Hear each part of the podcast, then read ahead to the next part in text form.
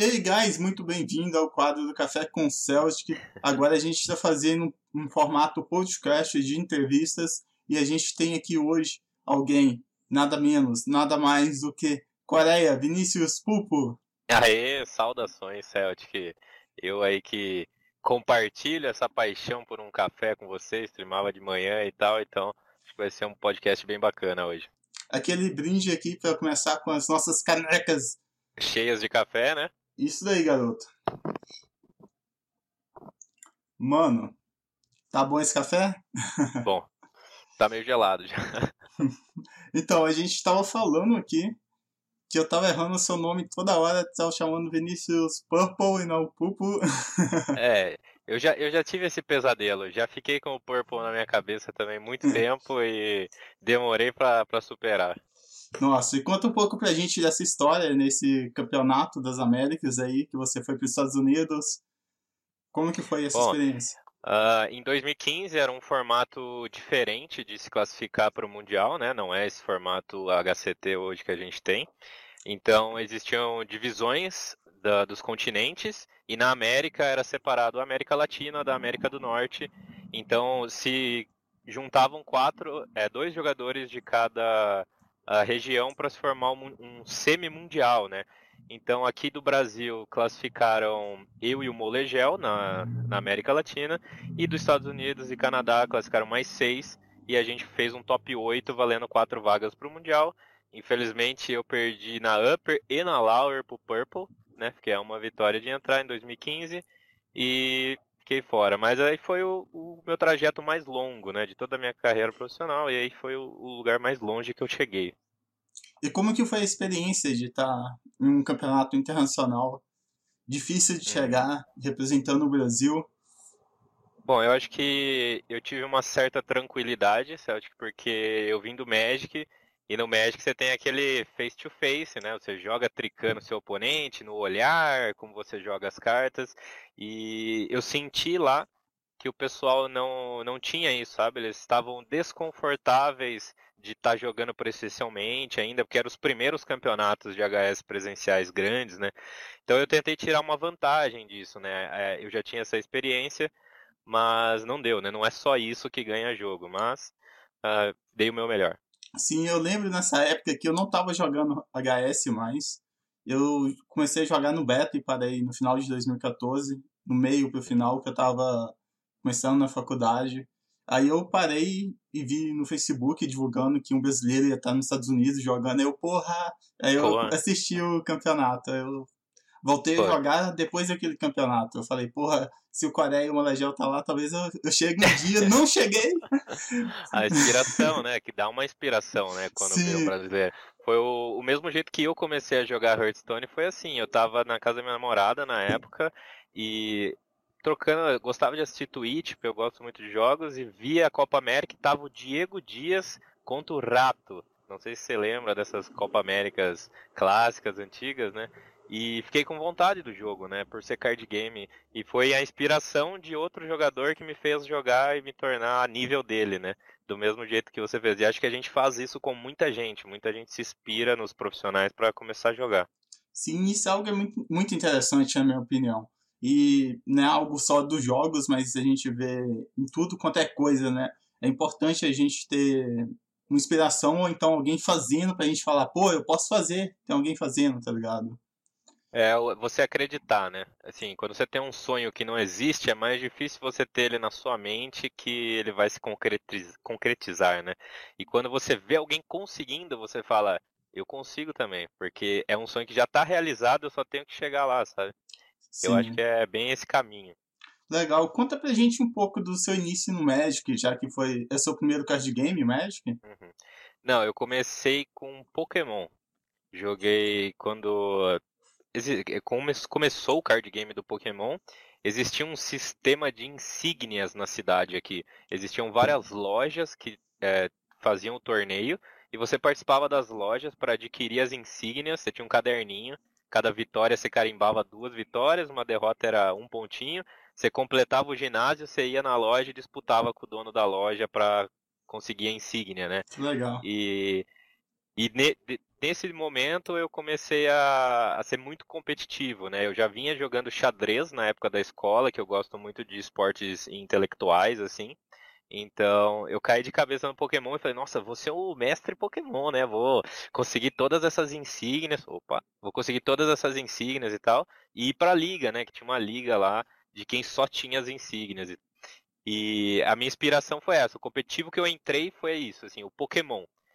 Quando o Pokémon começou a ficar cansativo, né? Que a gente começou a crescer, 17, 18 anos, você vai querendo evoluir. Daí eu conheci o Magic, né? O Magic quando eu tava na faculdade fiz minhas amizades com o Magic e de fato acho que é o melhor card game até hoje, assim, a, a, o intuito dele, as características, o como ele desenvolve mecânicas, o como ele corrige o jogo, né, que nem todas as empresas acertam. E cheguei no Magic, joguei cinco anos competitivo, joguei quatro nacionais e ganhei regional, ganhei regional da Domain, muitos trajetos também no Magic. Aí o Magic ficou caro, né? O Magic ficou muito caro, porque o dólar tava um absurdo. E até lá fora tava caro, imagine aqui para nós, brasileiros, pagando 4 é. reais o dólar. Então.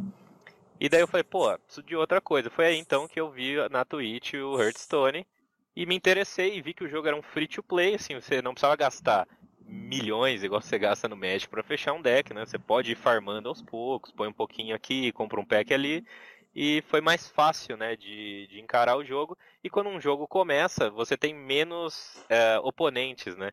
Então, se você é pioneiro naquilo, a chance de você ficar bom é muito maior, né? Então, eu tento sempre ser um pioneiro nos jogos que eu jogo.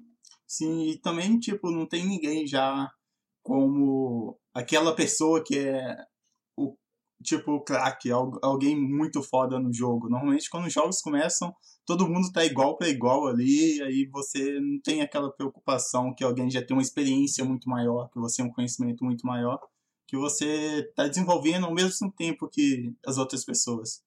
Justamente é, estar no início. E você também. Concordo.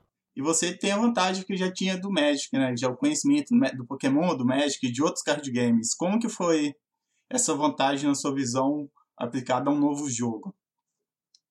Bom, uh, a gente sabe que um card game é baseado muito em estratégia. Então, antes de mais nada, você tem que aprender como que joga o jogo, né? Que você vai jogar um Hearthstone, você está de tempo mage, você não dá mísseis arcanos no turno 1. E daí você tem que explicar para a pessoa o porquê. Essas teorias, elas são embasadas nos card games igualmente, sabe? Então, a teoria de estratégia é igual, então você só precisa se adaptar à estratégia nova daquele jogo. Porque você tem uma característica de uh, conseguir se adaptar a esses novos formatos, porque não muda muito. Um card game ele tem as suas características básicas, tem pontos de vida e não há um diferencial tão grande. Então a adaptação quando você migra de jogo é muito mais fácil. Assim como no MOBA, um jogador de Dota pro LoL, sabe, Hand of Gods, independente do MOBA, é, é, muito mais fácil um jogador que já jogou do que um que não jogou. E aí vira uma corrida pela experiência, né? Vai todo mundo que começa o jogo no começo, ruxa para ver quem descobre mais mecânicas, quem descobre uma tech card mágica, e é essas pessoas que começam a ter a vantagem, né? E cria-se os ídolos, né? Que são uh, da comunidade e tal. Sim, legal. E tipo, na minha visão, o que eu tenho hoje, basicamente, simples, simplificando tudo, card game que eu joguei até hoje tem duas coisas principais, é o tempo e o valor, né? E uhum. todo card game tem isso, uma vez que você domina esses atributos, essas skills, né? Você consegue aprender outros jogos mais fáceis. Outro card games, caso. É, você falou bem mais bonito que eu, né? É, é, essas são as características de, de experiência, né? Quando você desenvolve isso, quando você sabe que não tem que gastar um removal em tal bicho, porque pode vir tal bicho, sabe? Esse, esse conceito de leitura, né?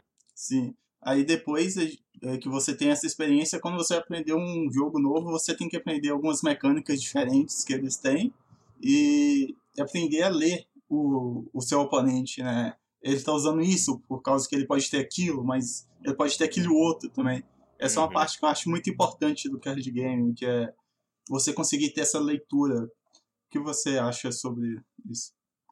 Uh, a leitura do oponente, ela no Hearthstone não, não tem muito, né? Como tem num card game físico, que você pode frequentemente olhar para o seu adversário e no rosto dele você vê praticamente como que tá o jogo dele, né? Você faz essa leitura.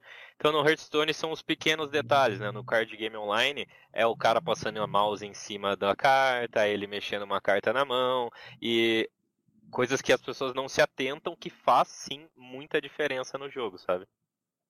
Sim. O que você acha que te ajudou mais nesse processo de aprendizado em card games? Você já aprendeu três card games diferentes, pelo menos, é, que a gente conversou aqui.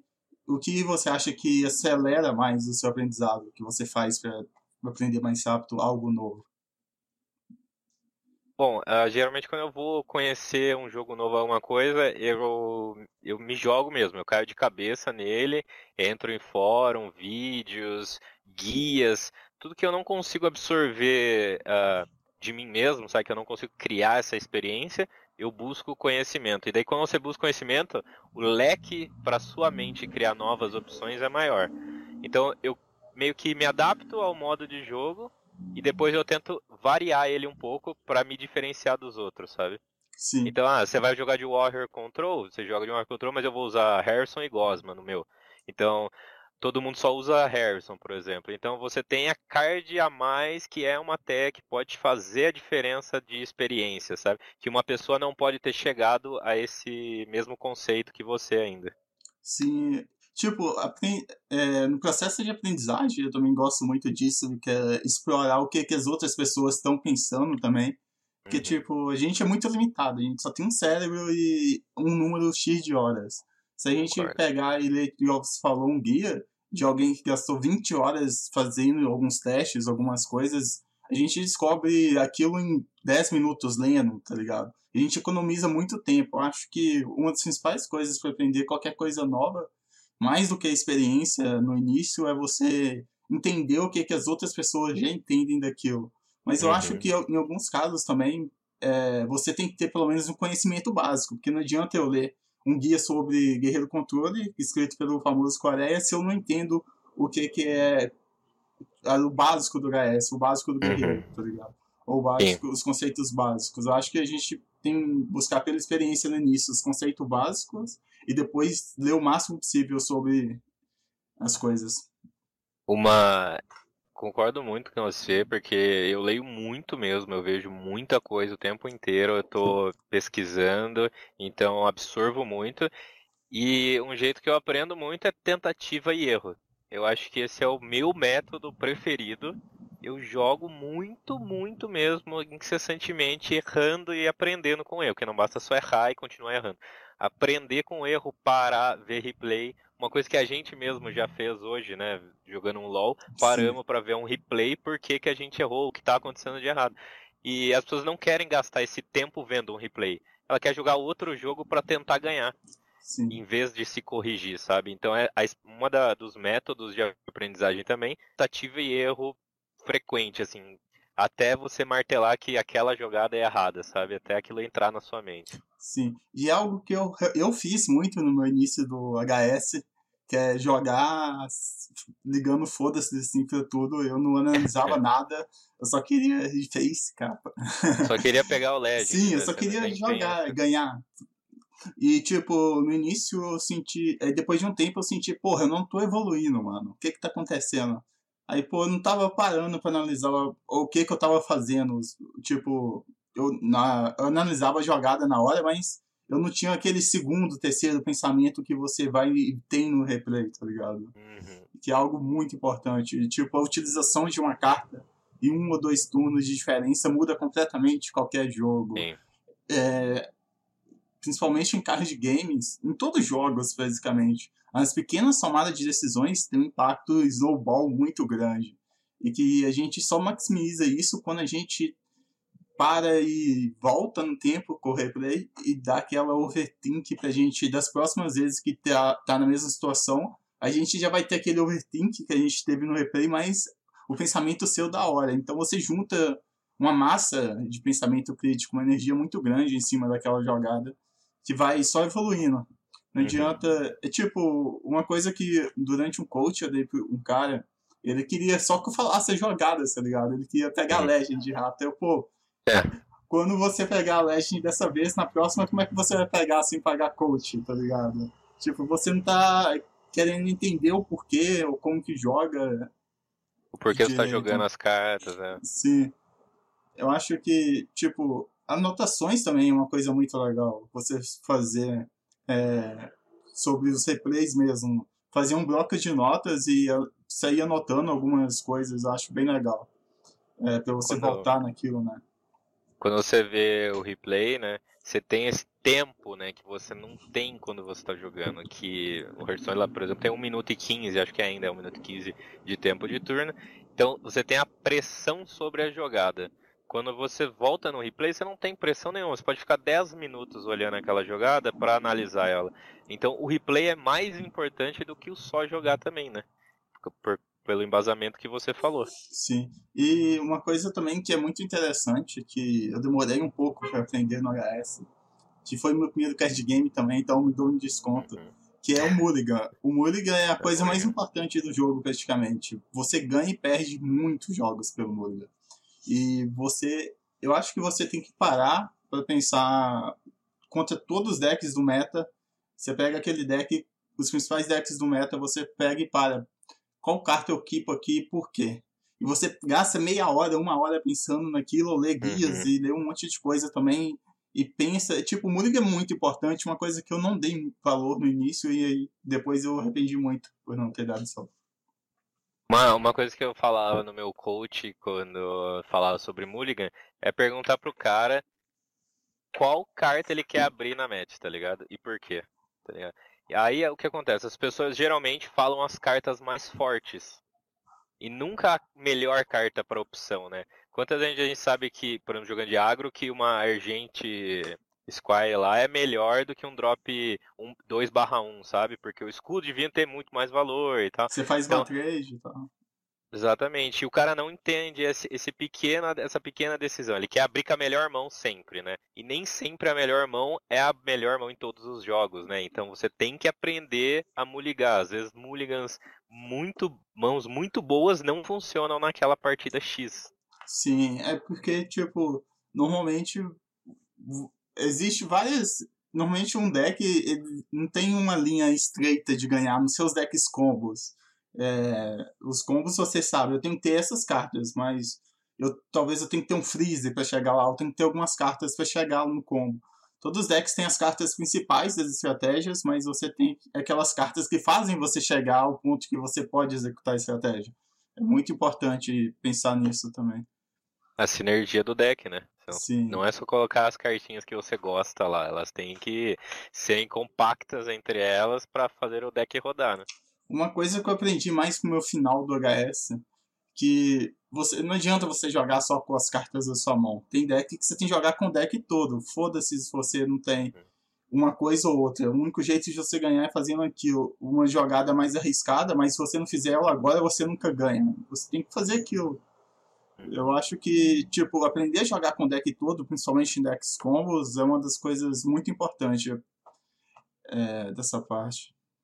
Isso é. Tem um artigo muito bom do PV que você já deve ter lido, né? Jogar para ganhar e jogar para não perder. Sim, Já viu isso daí? também. A- a- é, as decisões que você toma durante o jogo. Às vezes tem um jogo tão perdido. É que o card game é um negócio complicado, Celtic, porque você está jogando com outra pessoa também, entendeu? A pessoa também erra. Então, ah, você pode fazer um mind game, prever uma jogada e ela pode jogar errado sem nem saber e anular o seu pensamento e tal.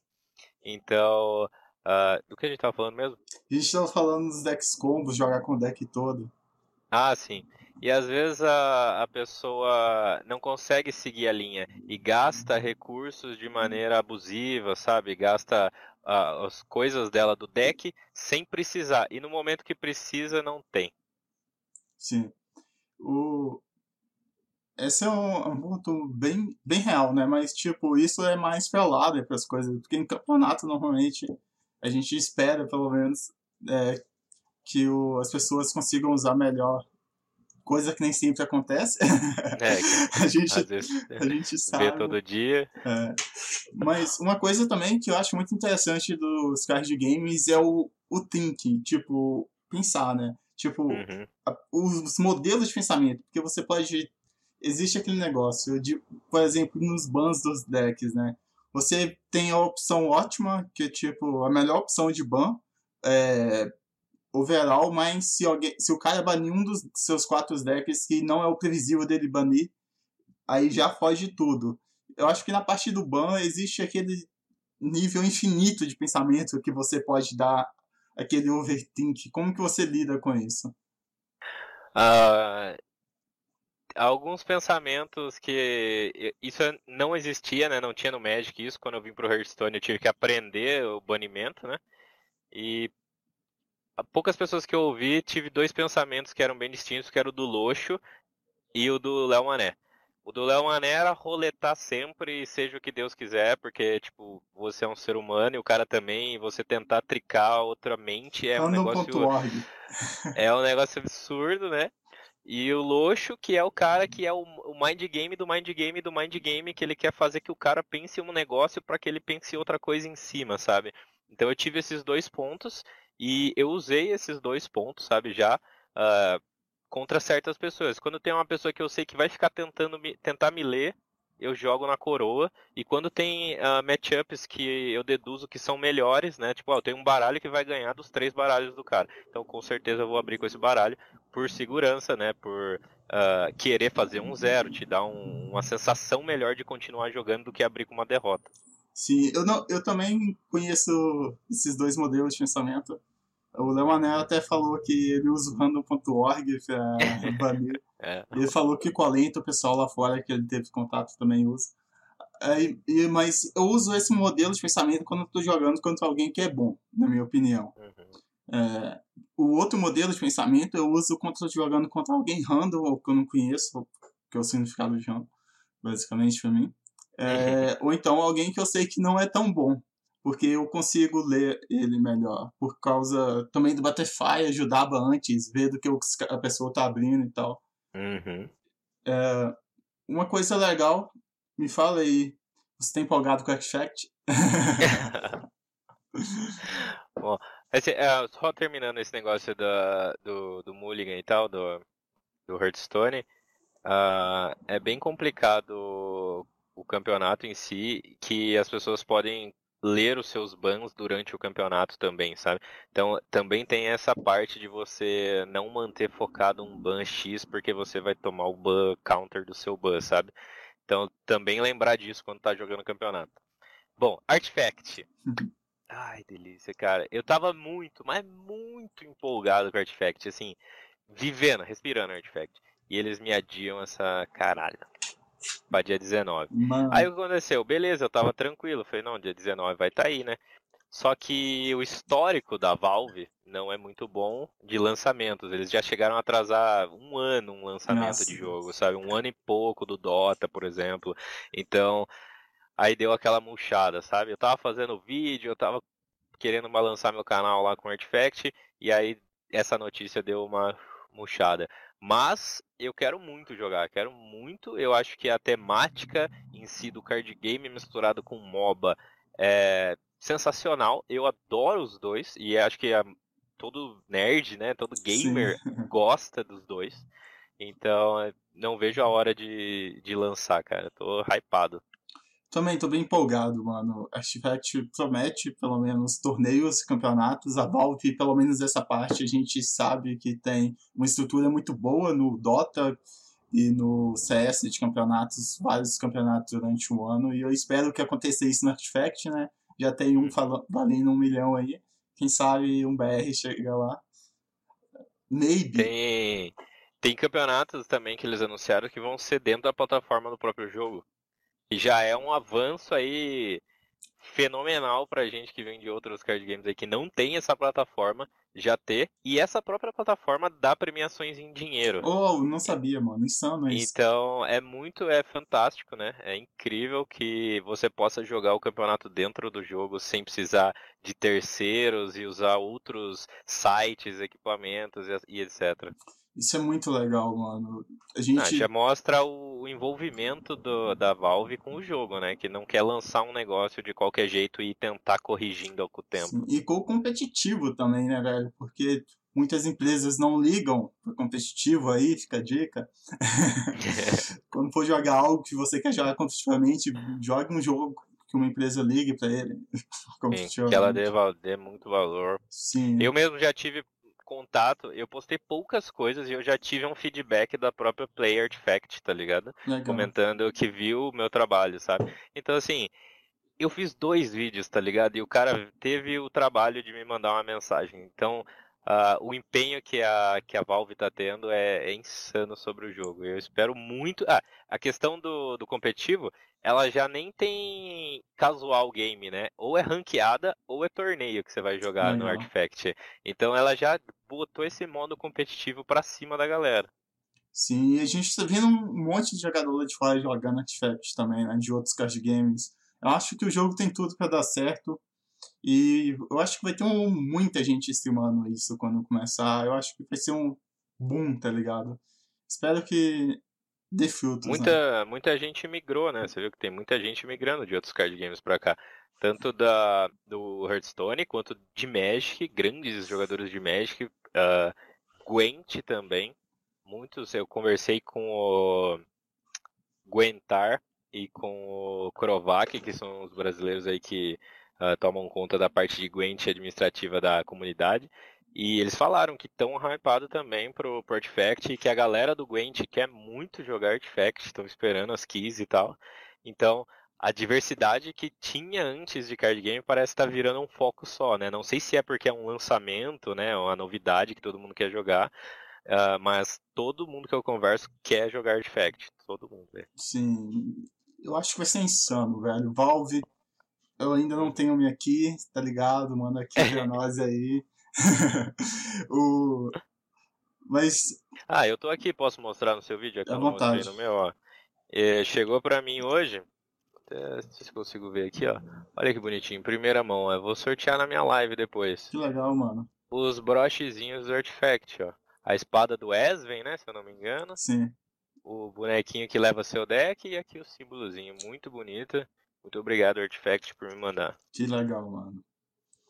Uh, voltando agora, falar um pouco da sua carreira como jogador.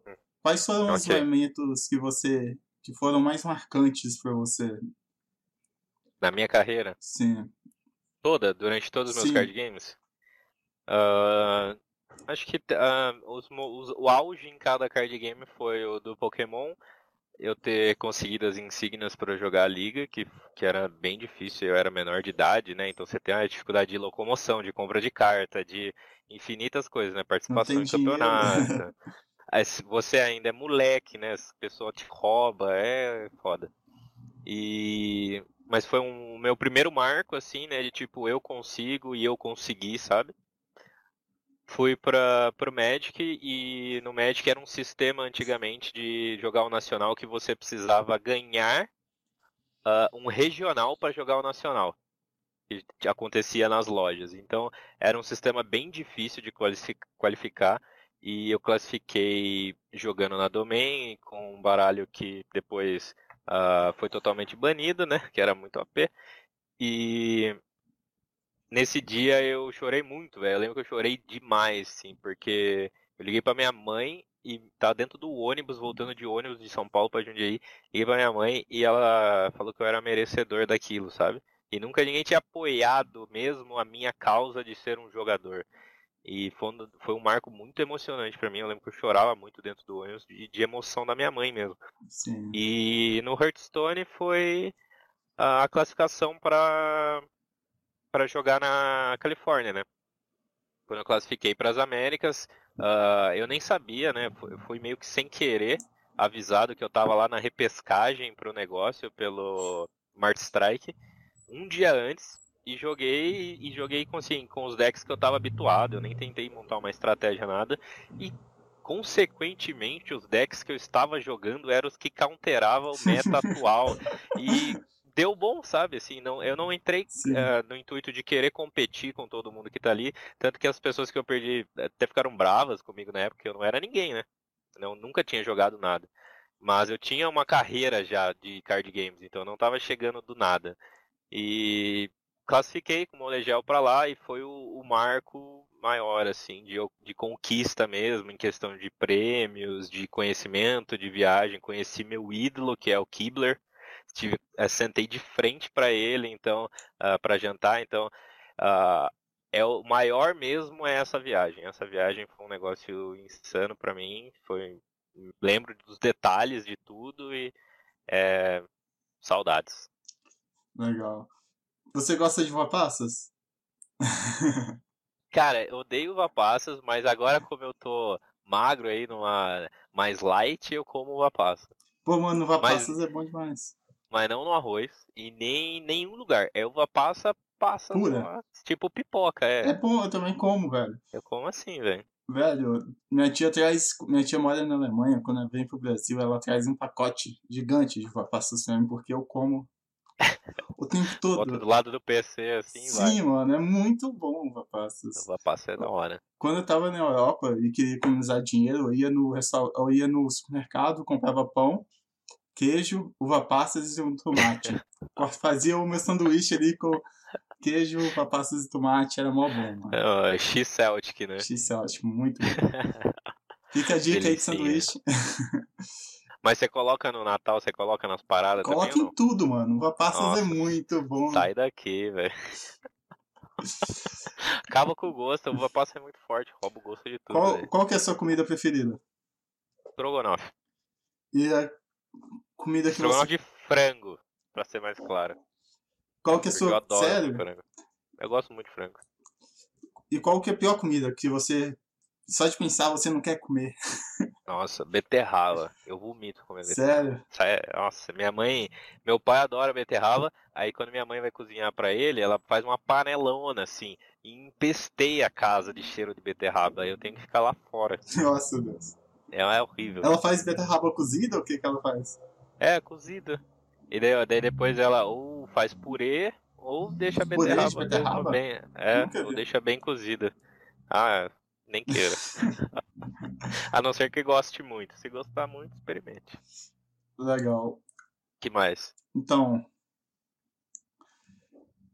fala pra gente aí o que você anda fazendo, seus planos no Vamos lá, um pouquinho da minha vida.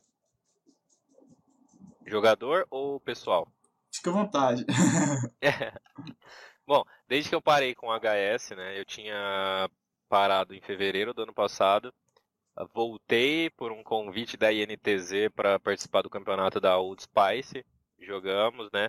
Fomos campeões, mas não, não decidi tocar em diante o HS, é, continuar jogando o HS. É, eu estava com os projetos pessoais de abrir minha própria empresa, que acabou se concretizando no começo desse ano, e desde então eu venho tocando a empresa e tentando fazer ela gerar lucros aí, né, para conseguir comprar cartinha de outros jogos. Mas basicamente é isso, virei aí um empresário, empresário aí. É.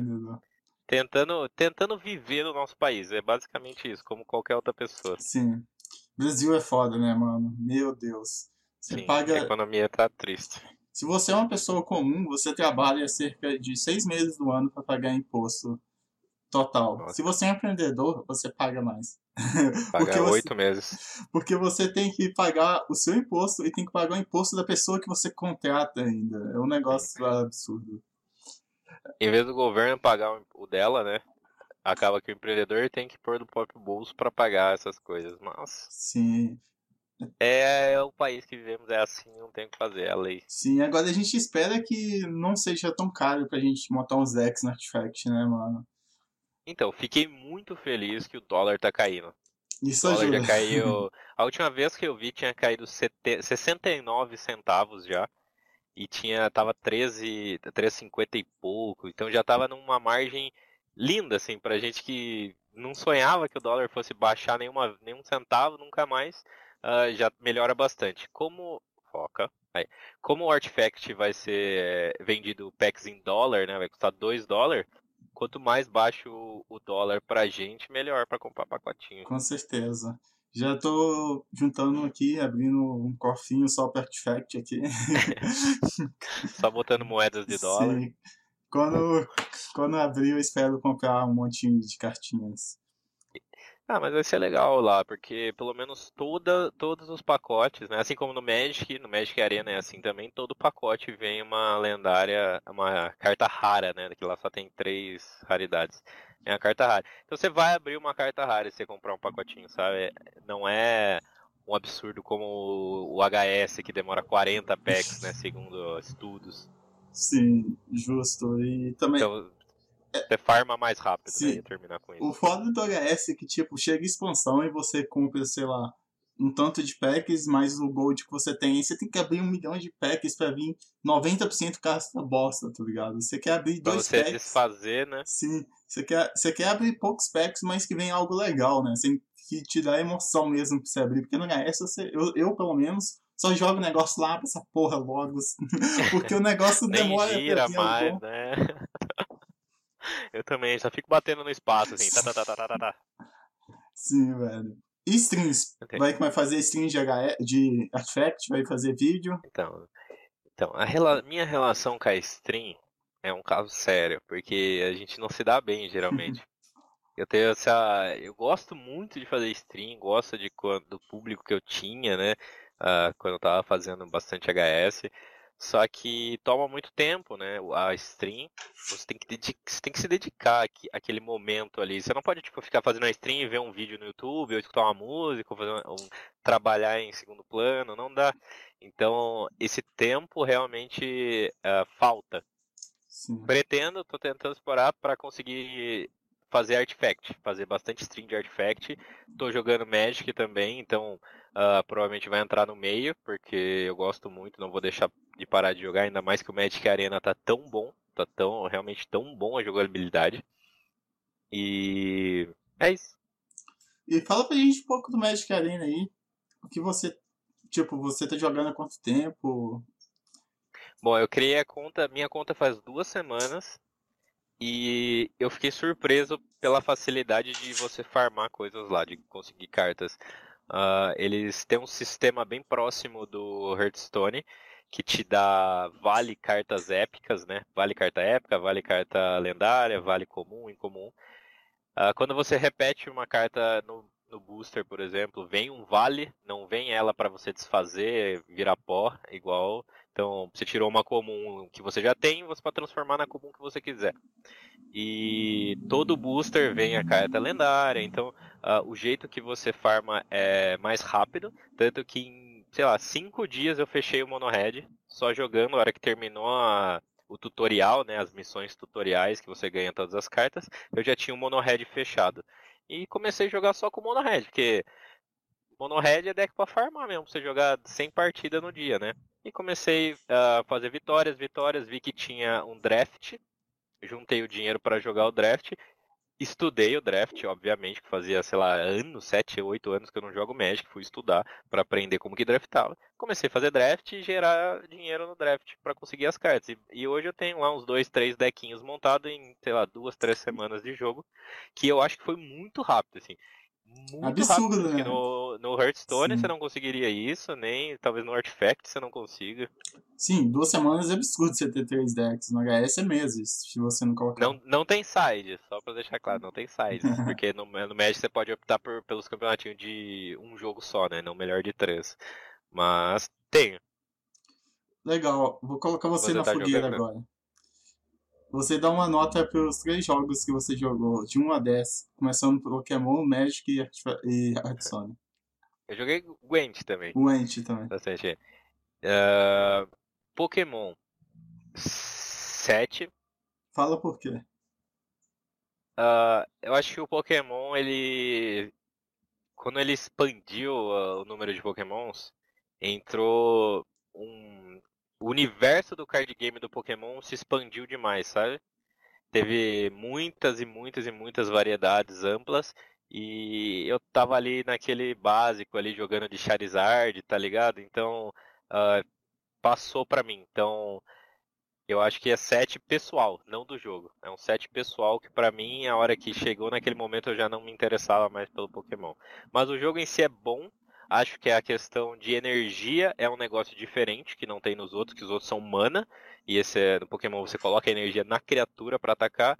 Acho que é um excelente jogo por causa desta habilidade, você poder trocar o seu Pokémon, como no jogo mesmo. Acho que é 7 por causa disso. Beleza. E o do.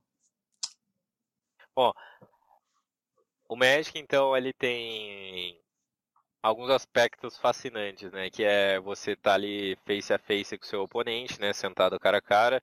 Uh, a questão lógica que você exercita muito quando você joga Magic, amigos que você conhece de longa data, tem muitos amigos do Magic até hoje, mesmo quase uma década sem jogar. Uh, a dinâmica que você joga entre os turnos, então você pode jogar no turno do seu oponente, você pode counterar, então não é simplesmente pensar no que você pode jogar, mas o que o seu oponente pode jogar a qualquer momento. Uh, que mais? A divisão de cores, a atribuição das manas, eu acho bem fantástico. Não gosto do Magic somente manas. Eu acho que uh, o futuro do card game é esse card game sem manas uh, como Artifact, como Hearthstone, porque é um problema que sempre existiu e não há solução se não tirar as manas, então o Magic sempre vai ter esse problema de você zicar mana, parar com três manas lá e não jogar o jogo inteiro. Então, mas ainda acho que é 10 porque o card game é completo.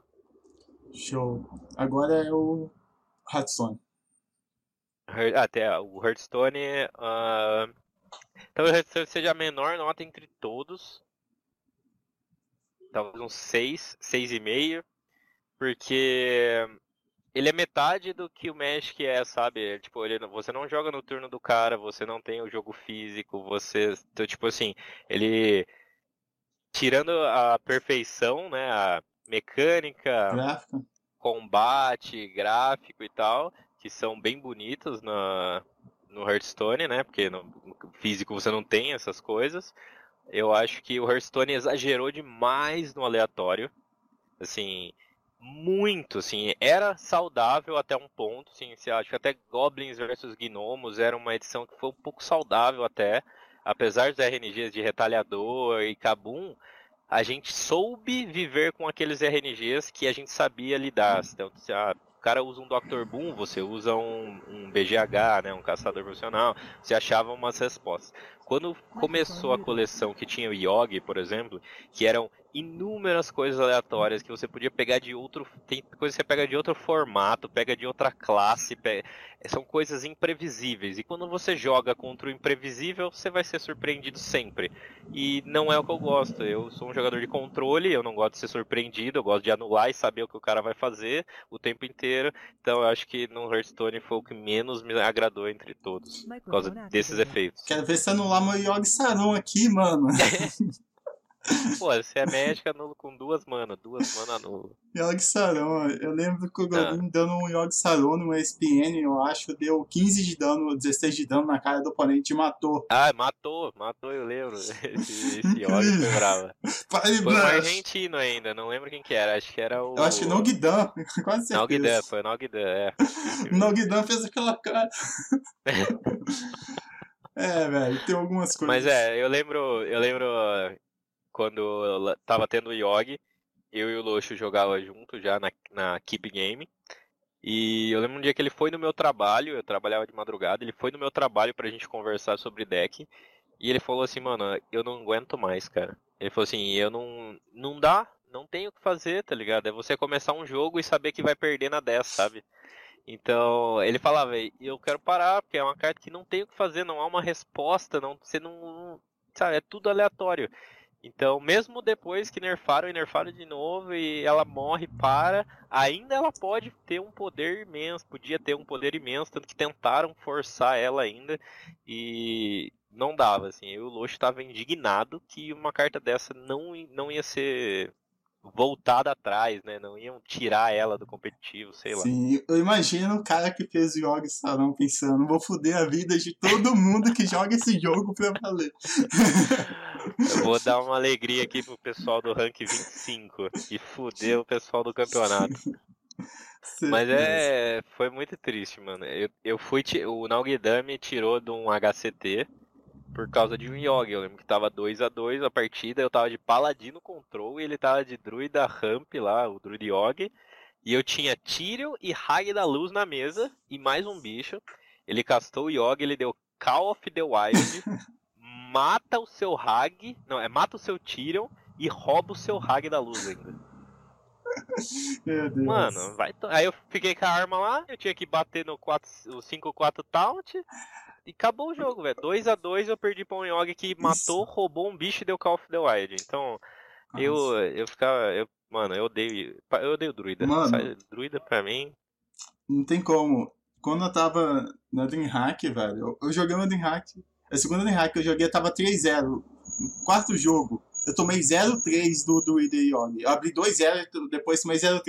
Eu fiquei muito tiltado, velho. Eu, eu- depois disso eu perdi Dá- todos. Eu fiquei muito tiltado. Dá vontade de abrir a boca. Ai, Eu vou dar uma pra cara do cara que tá na minha frente e vou te matar. Essa é a sensação que eu falo. Essa, isso que é o gostoso. É, DreamHack é uma sensação legal, porque, tipo, você tá. Parece que é um card game físico, né? Porque você tá de frente a frente com o cara, muda algumas coisas é, básicas, igual você falou, que dá pra você ver alguma coisa olhando pra ele, algum. algum movimento com o rosto, algum. As Sim, reações. as reações. É, é bem interessante. Eu tenho. Jogar campeonato presencial é bem interessante. É uma experiência totalmente diferente de jogar online, na minha opinião. Eu penei muito nos primeiros presenciais, que é muito diferente, né? É, dá uma pressão fodida, né? Sim. Então, velho. Eu acho que é isso, né? Obrigadão, Coreia, pela presença Temos aqui isso? no primeiro podcast do Café com o Celtic. Deixa uma mensagem aí pro pessoal.